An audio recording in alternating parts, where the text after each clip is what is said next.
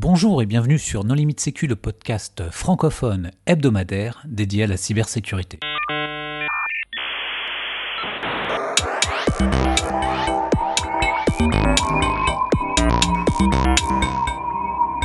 Alors aujourd'hui, un épisode sur le référentiel PAMS avec euh, deux invités, Chloé Blondeau. Bonjour Chloé. Bonjour. Et Olivier Mémin. Bonjour Olivier. Bonjour. Pour discuter avec eux, les contributeurs Non Limite Sécu sont Hervé Schauer. Bonjour. Marc-Frédéric Gomez. Bonjour. Vladimir Collat. Bonjour. Nicolas Ruff. Bonjour. Et moi-même, Johan Hulot. Alors Chloé, est-ce que tu veux bien te présenter?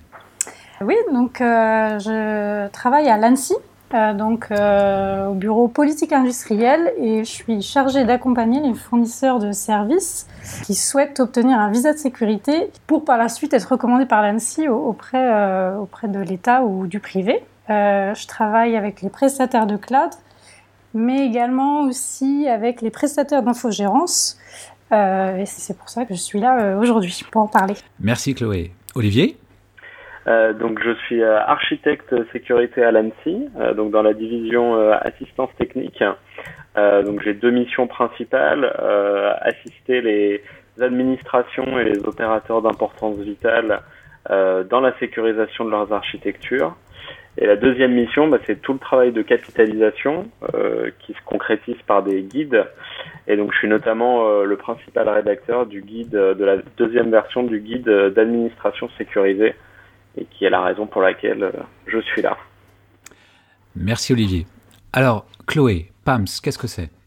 Alors PAMS, euh, donc c'est euh, un nouveau référentiel sur lequel on travaille. PAMS pour prestataire d'administration et de maintenance sécurisée, donc qui concernera hum, les acteurs qui proposent des services d'infogérance. Alors, euh, ça va être euh, un référentiel euh, qui se met sous la bannière des, visas de sécurité de l'ANSI. Petite parenthèse ici, on ne parle pas de label, mais bien de, de visas. Les visas de l'ANSI sont, sont soit des certifications ou des qualifications. Et à contrario d'un label, en fait, ils répondent en fait à, des exigences réglementaires. Je, fais juste la petite parenthèse sur le fait que à partir de maintenant, on parle plus de label. Alors, PAMS, prestataire d'administration et de maintenance sécurisée. Alors, un prestataire d'administration et de maintenance, bon, en général, euh, il fait son boulot, il ne le fait pas forcément en toute sécurité, si, à moins que ça ait été mis dans le contrat. C'est en fait tous ceux qui font de la tierce maintenance applicative, euh, euh, tous ces gens-là, c'est ça, les gens qui sont ciblés par cette future certification, qualification? Alors en fait, on, reprend l'image un peu large. ça va être tous ceux à qui vous confiez les clés de votre maison. En fait, euh, euh, tous ceux à qui euh, les, administrations, le privé fait confiance et, fournit des accès à, privilèges sur le récit. Donc ça va être vraiment sous plusieurs formes. On a un référentiel qui va avoir un périmètre très large puisque on va adresser à la fois les, les systèmes d'information d'entreprise mais également euh, on voudrait effectivement inclure les, euh, les systèmes industriels. Et ça, ça va être deux, je vais dire labels quand même, parce que j'ai pas compris quel mot il fallait utiliser à la fin, vu que Hervé les a tous utilisés. Ça va être deux labels différents, non? Il va y avoir un label pour les prestataires industriels et un label pour les, les sysadmins, enfin les, les infogéreurs euh, plus traditionnels Non, en fait, on va, on va regrouper euh, aujourd'hui sous un même référentiel et donc sous un même visa les prestataires qui vont fournir de l'infogérance, que ce soit pour des systèmes d'information d'entreprise ou des systèmes d'information industriels.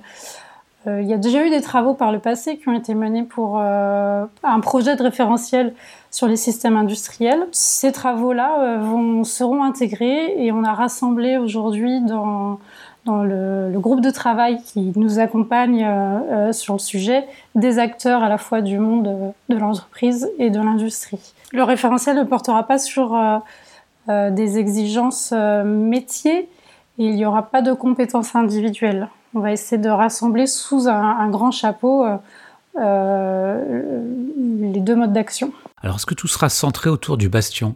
Du coup, le, alors le bastion n'est absolument pas le Graal de l'administration. Euh, très clairement, sur les exigences, Alors on va pas forcément anticiper les, les travaux du groupe de travail hein, qui, qui, se veut vraiment collaboratif sur le sujet, mais on va reprendre très clairement la doctrine de l'ANSI qui, qui est retranscrite dans le guide d'administration sécurisée.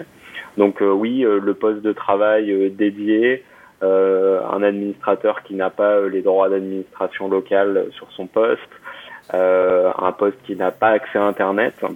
Alors, une fois qu'on a dit ça, euh, on a tout dit, mais on sait très bien qu'il va falloir gérer les cas d'administration du cloud. Donc, il faudra trouver des solutions pragmatiques sans abaisser le niveau de sécurité.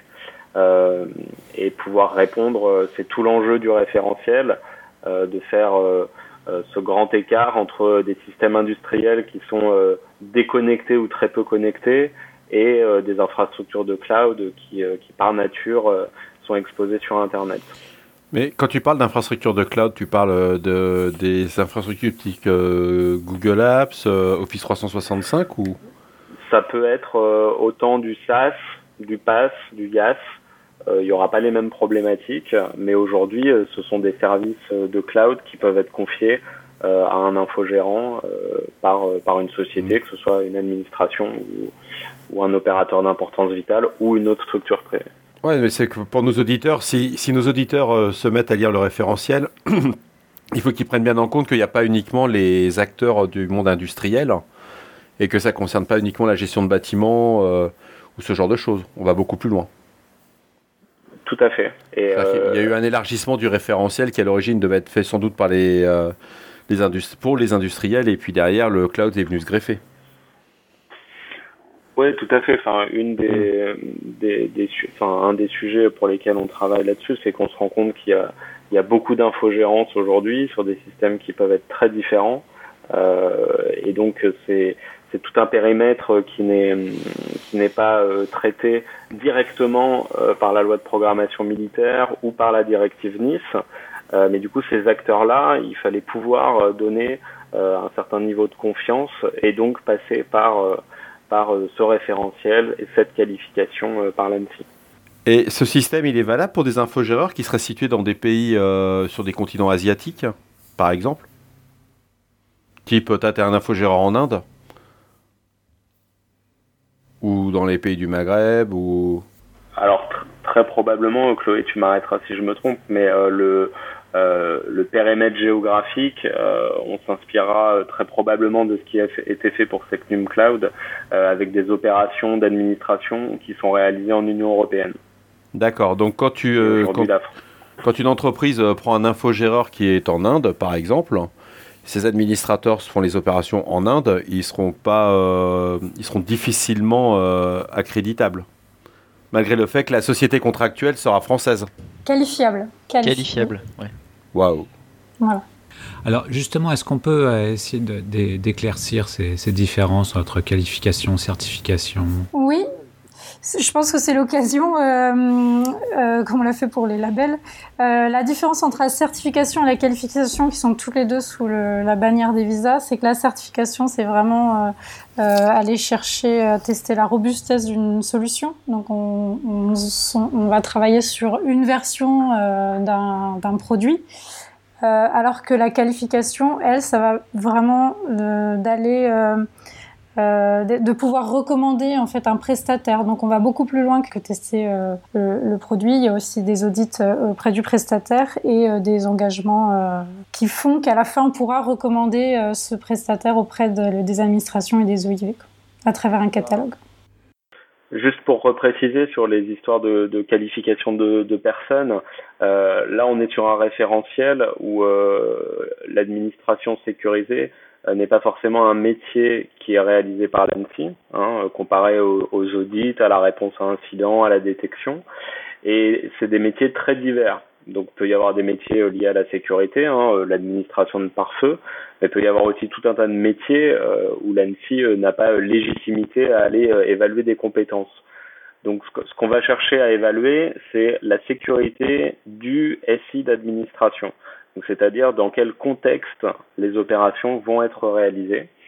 Euh, donc euh, il y a l'analogie euh, aussi de la de la salle d'opération. Hein, on s'assure que l'hygiène est respectée, mais pas forcément de la compétence du chirurgien parce qu'on ne sait pas forcément sur quel type d'opération on va intervenir.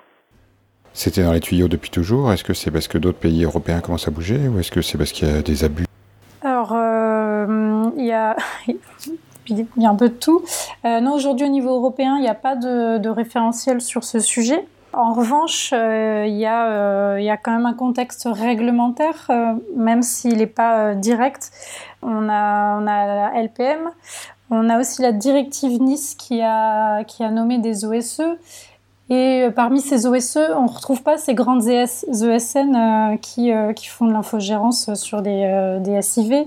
Euh, qui sont multi-clients et donc qui ont, accès au, euh, cœur de, des systèmes d'information.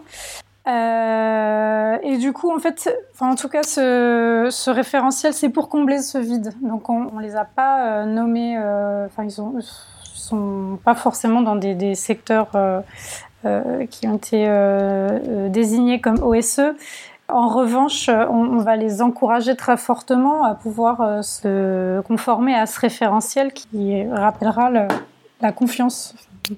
Si je peux compléter sur le, il y a aussi le, deuxième, le deuxième aspect qui a motivé ce référentiel, euh, c'est l'état de la menace. Euh, alors ce qu'on nomme en bon français les, les, supply chain attacks, on se rend compte que les attaquants aujourd'hui passent à travers ces infogérants et euh, essayent de rebondir sur les SI, euh, sur les SI de leur cible. Et donc, il faut clairement qu'on aille euh, travailler avec ces infogérants pour s'assurer du meilleur, du meilleur niveau de sécurité et éviter à tout prix et la compromission des SI des clients, mais aussi d'éventuels rebonds entre clients, ce qui serait effectivement désastreux au niveau image et puis mmh. globalement pour les clients on a bien compris que le référentiel s'adressait aux infogéreurs euh, établis dans la communauté européenne. Si un infogéreur ne respecte pas ou ne souhaite pas être certifié ou qualifié, est-ce que ça lui ferme des marchés? Est-ce qu'il y aura des marchés obligatoires, réservés? Par exemple, est-ce qu'un OIV qui passerait par un infogéreur non certifié ou qualifié euh, serait pénalisé, par exemple, en cas de compromission?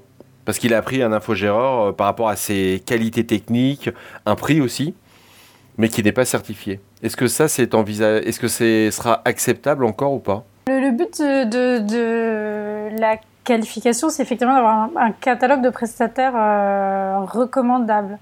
Donc, dans la mesure où on en aura, euh, les OIV, euh, les, administrations seront fortement encouragées d'aller choisir parmi ce catalogue des prestataires qualifiés. Au, point de vue réglementaire, à partir du moment où il y a des prestataires euh, qui, qui, sont recommandés devront pouvoir euh, les choisir. Ça veut dire qu'on va se retrouver face à une concurrence déloyale au niveau de nos partenaires européens. Une entreprise allemande qui ne serait pas qualifiée, je prends le cas de l'Allemagne, mais ça pourrait être une entreprise belge, espagnole, italienne euh, ou même grecque, elle viendrait vers un OIV, elle apporterait un service que l'OIV a besoin, elle n'est pas qualifiée, il n'y a aucune entreprise française qui est capable de répondre à ce niveau technique. On fait quoi? Mais c'est pas possible ce que tu dis. Aujourd'hui, c'est du service.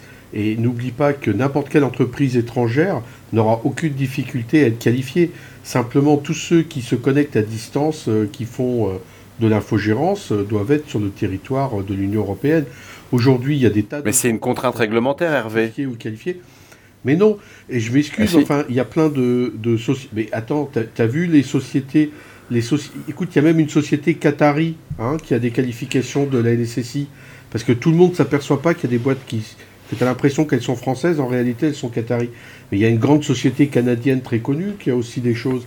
Donc, euh, à partir du moment où tu es actif euh, en France, bien sûr que tu peux avoir la qualification si tu respectes le référentiel. Et le référentiel, il te dit simplement que les gens qui font l'infogérance, ils doivent être sur le territoire de l'Union européenne.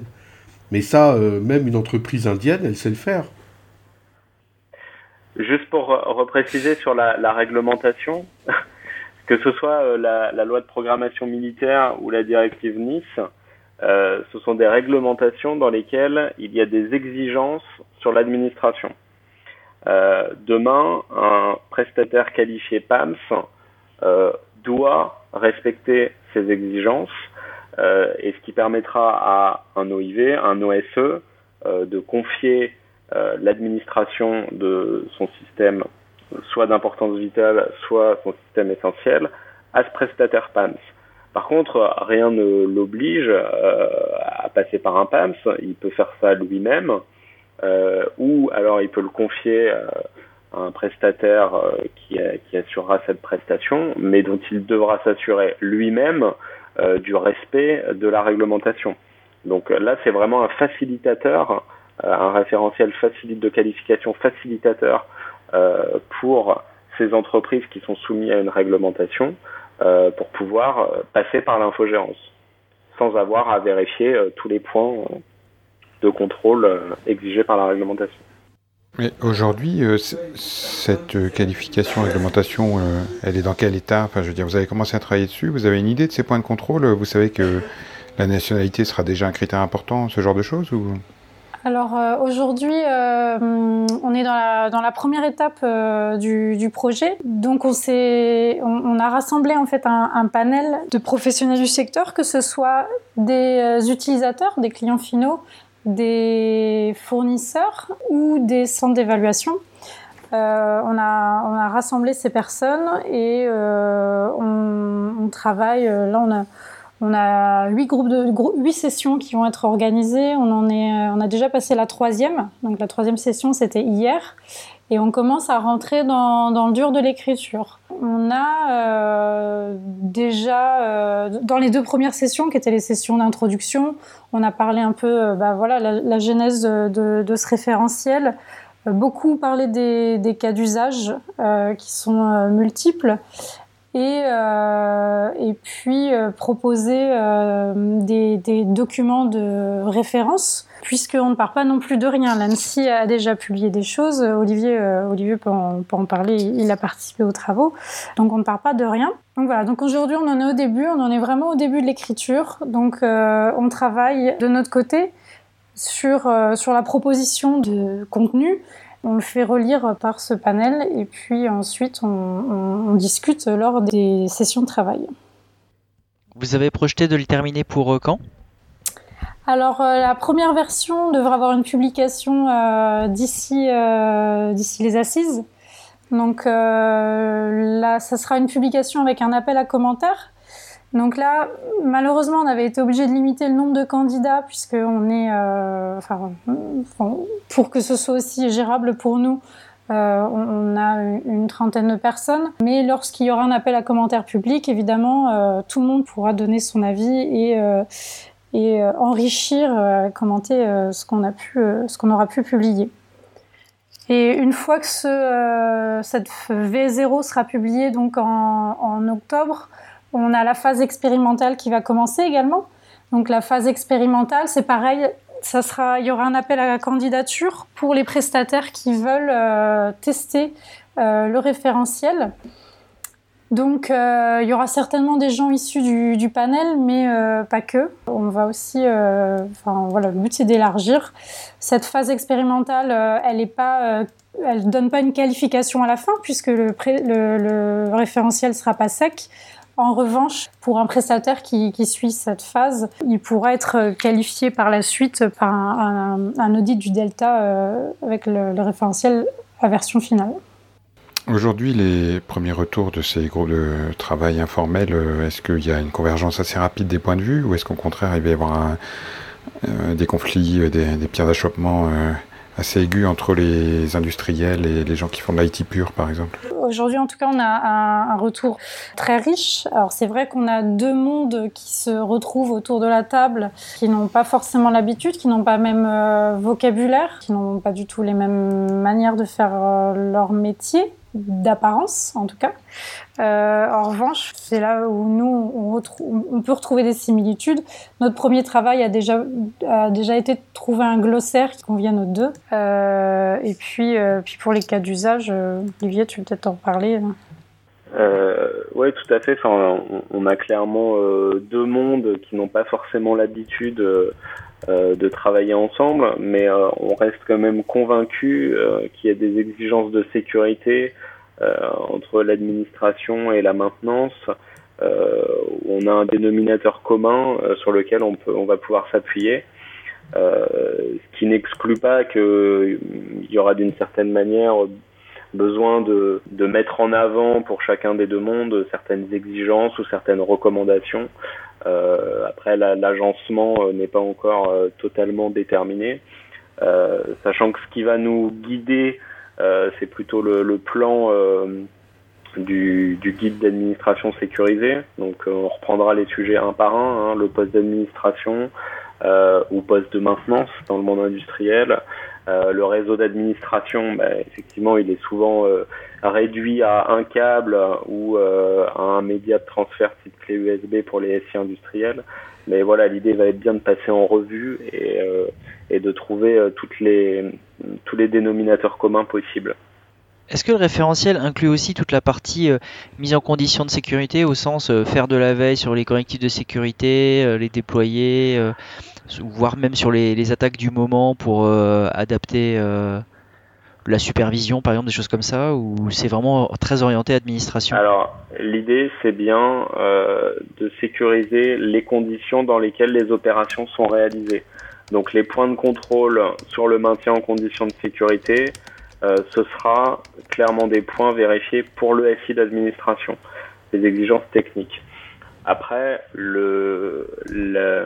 s'agissant euh, du métier, euh, on a bien dit euh, qu'il n'y aurait pas d'évaluation individuelle comme dans les autres référentiels, mais il y aura bien entendu des exigences sur la gestion des compétences, sur la formation, s'assurer que les administrateurs sont des gens qui sont sensibilisés à la sécurité des systèmes d'information, quel que soit leur cœur de métier pour, le reformuler autrement, c'est euh, est-ce que, enfin, est-ce qu'on va vraiment voir enfin disparaître les hébergeurs qui te disent ah non mais attendez euh, les mises à jour de sécurité euh, c'est c'est pas de base c'est une option supplémentaire il faut payer pour ça.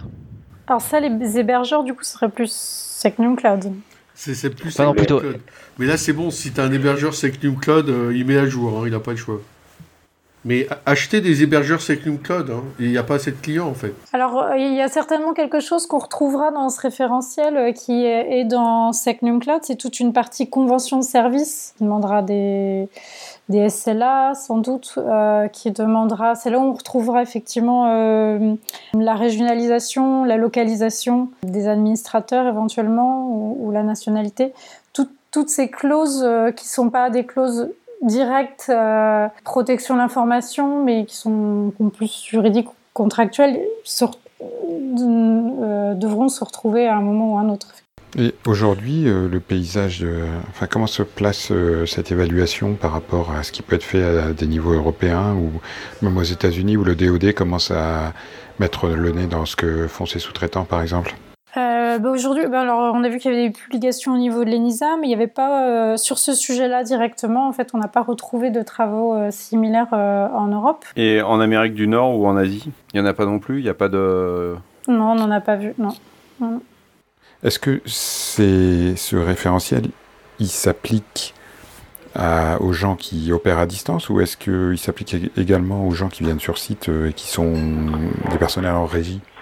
C'est-à-dire, est-ce que le référentiel s'applique de la même manière si mon admin de domaine Windows il est à distance, il se connecte en RDP, ou s'il est euh, local dans l'entreprise et qui, et qui fait le travail euh, avec ses collègues de l'entreprise bah, Tout va dépendre dans, le, dans la qualification. Enfin, ce qu'on cherche avant tout à, qualifier, c'est euh, le SI d'administration.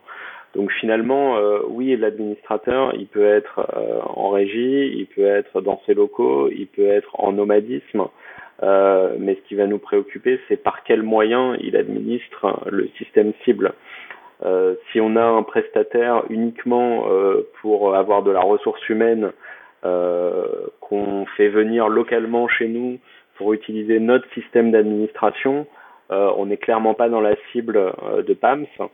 là, il va falloir que le PAMS et la prestation qualifiée qu'il va fournir, on soit capable de justifier d'infrastructures d'administration euh, qui sont à l'état de l'art. Mais par contre, euh, clairement, euh, l'administrateur, sa position géographique, elle n'est pas, elle pas déterminante et tous ces cas d'usage doivent être doivent être pris en compte. Donc en fait, l'évaluation, enfin le, label ne s'applique que si la, société se connecte à distance au système d'information. Par contre, si c'est quelqu'un qui vient chez le client et qui se connecte avec un laptop euh, de sa société de service euh, dans l'autre sens, c'est-à-dire qu'il monte le VPN vers sa société de service, il n'est pas dans le périmètre du label. Parce que c'est quand même un cas d'usage assez courant, c'est-à-dire qu'il y, a un plateau avec les X dizaines ou centaines de prestataires de, tel ou tel ESN, et en fait ils ont tous des laptops pour se reconnecter au central et télécharger, euh, je sais pas, les, les firmware des routeurs qui vont mettre à jour, les documentations d'administration, ce genre de choses. Quoi. Oui, mais en général, ils travaillent avec euh, des ordinateurs maîtrisés par le fameux client et avec euh, tous les outils du client. C'est-à-dire que c'est plutôt en fait. Non, ils, ont, ils, ont, besoin de monter le VPN vers leur boîte, donc s'ils travaillent plutôt avec les outils de leur boîte. Si tu as besoin de. Enfin, bon, je ne vais pas citer de marque, mais voilà, si, si, tu as besoin de tel outil de support pour faire ton boulot et ben, sur tel type d'équipement, par exemple, tel pare-feu, ou... il est installé sur le laptop avec lequel tu viens, pas, il n'est pas celui fourni par le client. Donc pour, Il y a des pour repréciser, c'est bien si euh, on a juste euh, une personne en régie qui utilise tout le SI euh, du client, les postes du client, les rebonds du client. Là, il n'y a, pas, a pas de plus-value, je dirais, à aller prendre une prestation qualifiée PAMS, parce que finalement, l'administrateur ne fait qu'utiliser ce qu'on lui met à disposition. Par contre, dès lors qu'il y a du matériel, que ce soit uniquement un poste ou toutes les infras qu'il y a derrière euh, pour aller récupérer des mises à jour, etc. Là, il y a une plus-value à aller contrôler ce niveau de sécurité et s'assurer que ça ne constitue pas un vecteur de compromission pour le SI du client. Dans, le premier cas que tu as cité, euh, dans le cas d'un OIV, est-ce que l'OIV devra faire qualifier euh, sa propre administration PAMS Un peu comme certains le font pour PRIS ou P10 on pourrait le faire. Alors aujourd'hui, il n'y a pas d'exigence réglementaire. Il y a des règles euh, dans la LPM à respecter. Euh, l'opérateur d'importance vitale euh, se doit de les respecter sans nécessairement avoir une qualification PAMS. Et il aura juste la facilité à recourir à un PAMS s'il veut externaliser cette administration mais pour ses propres besoins, euh, il lui suffit aujourd'hui réglementairement de respecter les règles, la règle 15 en l'occurrence pour la LPM qui traite de l'administration. Ok. Par contre, il aura un référentiel plutôt bien fait qui lui donnera quelques règles de bonne conduite et de bonne pratique. Euh, le référentiel ira euh, certainement plus loin parce que abordera plus de sujets avec plus de précision que ne peut le faire un arrêté sectoriel d'une loi. Aujourd'hui, vous avez euh, besoin de quoi? C'est-à-dire que vous cherchez quoi euh, Vous avez, euh, vous recherchez des contributeurs sur que vous n'avez pas, je ne sais pas, une certaine catégorie d'entreprises. Vous, de, quoi vous avez besoin pour votre projet et, donc au travers de cette émission, on pourrait vous aider? Enfin, lors d'aujourd'hui, on n'a besoin de rien. Euh, on a une équipe, euh, non, on a un panel vraiment qui est très intéressant, très intéressé. On a des, échanges euh, très très productifs lors de nos groupes de travail. En revanche, bah, c'est bien de parler du référentiel. Il faut pas qu'ils surprennent ceux qui n'auront pas suivi l'avancée des travaux, qui n'auront pas eu la, chance de participer aux, sessions. Donc, il faut se tenir prêt pour quand le référentiel sera publié pour un appel à commentaires et puis aussi un appel à candidature pour participer à la phase expérimentale. Donc ça, ce sera à partir de septembre. Tout le monde ne pourra pas être pris en phase expérimentale. Hein. Euh, on n'a pas les ressources pour pouvoir accompagner euh, tous ceux qui voudront, mais, euh, mais on choisira, pareil, un panel intéressant de, prestataires qui veulent, être, qui, veulent participer à l'expérience. Vous avez une idée du budget qui va, que de l'entreprise devra prévoir? Non, et, ça, c'est une très bonne question, puisque donc la dernière expérience de référentiel, c'était enfin P10, mmh. qui était assez... et, et c'était une des grosses questions, c'est un des gros enjeux. Donc euh, là, pour, euh, pour avoir un référentiel qui n'effraie pas non plus euh, les, les prestataires, bah, surtout tous les prestataires de services ne font pas la taille des, des, des grosses SS2I. c'est un coût supplémentaire, c'est de la réglementation, c'est une contrainte pour certains d'entre eux au niveau budgétaire. Si on leur dit il va falloir payer un bah, auditeur, le non, bah non, normalement le budget, le budget c'est zéro parce qu'ils sont déjà censés bien faire les choses. C'est pas zéro, le consultant qui va venir pour faire l'audit, il paye. Ça coûte rien. Alors non, mais au niveau du coût, ce qu'on a prévu dans, dans, pendant cette phase d'élaboration du référentiel, c'est euh, un questionnaire, c'est vraiment c'est aller interroger euh, les prestataires euh, de manière confidentielle, pas en séance, mais, mais sur ces impacts économiques, que ce soit au niveau de la conformité ou, ou, ou de l'audit en lui-même, pour avoir un référentiel certes à l'état de l'art, ce qui fait au niveau technique, et puis qui, qui suit les réglementations, enfin LPM et NIS, mais, mais qui puisse faire face à une réalité opérationnelle également et euh, notamment question de coût.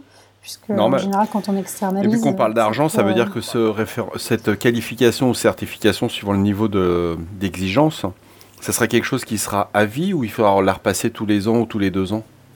Dans les premiers travaux qui sont en train de sortir, ça serait quelque chose de temporaire?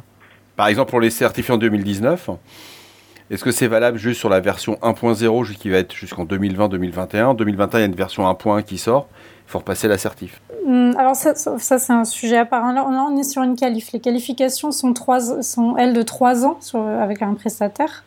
Avec, euh, on, demande euh, à, on demande annuellement en fait euh, la capacité de faire auditer par un PASSI. Alors là, je parle du cas Secnum Cloud, mais on retrouvera certainement les mêmes règles de qualification pour, pour ce référentiel-là.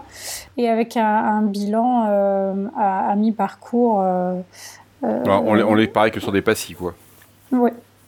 On est sur la même logique. Euh, oui, c'est pas parce qu'on obtient l'assertif euh, qu'on va l'avoir pendant. Alors, ça sera une qualif. Hmm. Et pour la... Pardon. parce que les certifs, c'est vraiment juste aller faire du pen test sur une solution. Et aujourd'hui, il n'y a pas de certification de service. L'ANSI, aujourd'hui, la, la, CSPN, c'est vraiment que la certification de produit. Hein.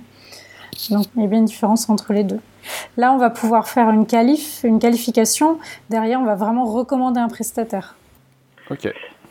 Moi, j'apporterai juste une dernière précision. Enfin, on a beaucoup parlé des PAMS euh, pour euh, les opérateurs d'importance vitale ou les opérateurs de services essentiels.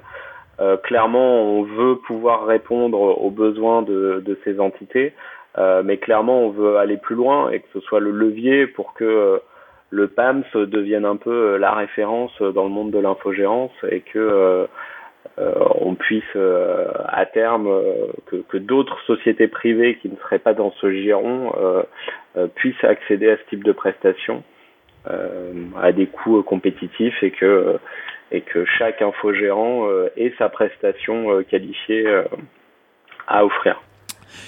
Eh bien, ça me semble être une euh, excellente conclusion. Chloé, tu voudrais ajouter quelque chose? Euh, non, mais effectivement, je suis assez optimiste sur ce référentiel qui va pouvoir toucher un, très large euh, marché en termes de prestataires, puisqu'on est vraiment sur les deux mondes, industriel et entreprise. Donc ça, c'est une nouveauté et effectivement, il devrait avoir pas mal de succès. Je souhaite. Eh bien, en tout cas, merci d'avoir accepté notre invitation. Chers auditeurs, nous espérons que cet épisode euh, vous aura intéressé. Nous vous donnons rendez-vous la semaine prochaine pour un nouveau podcast. Au revoir.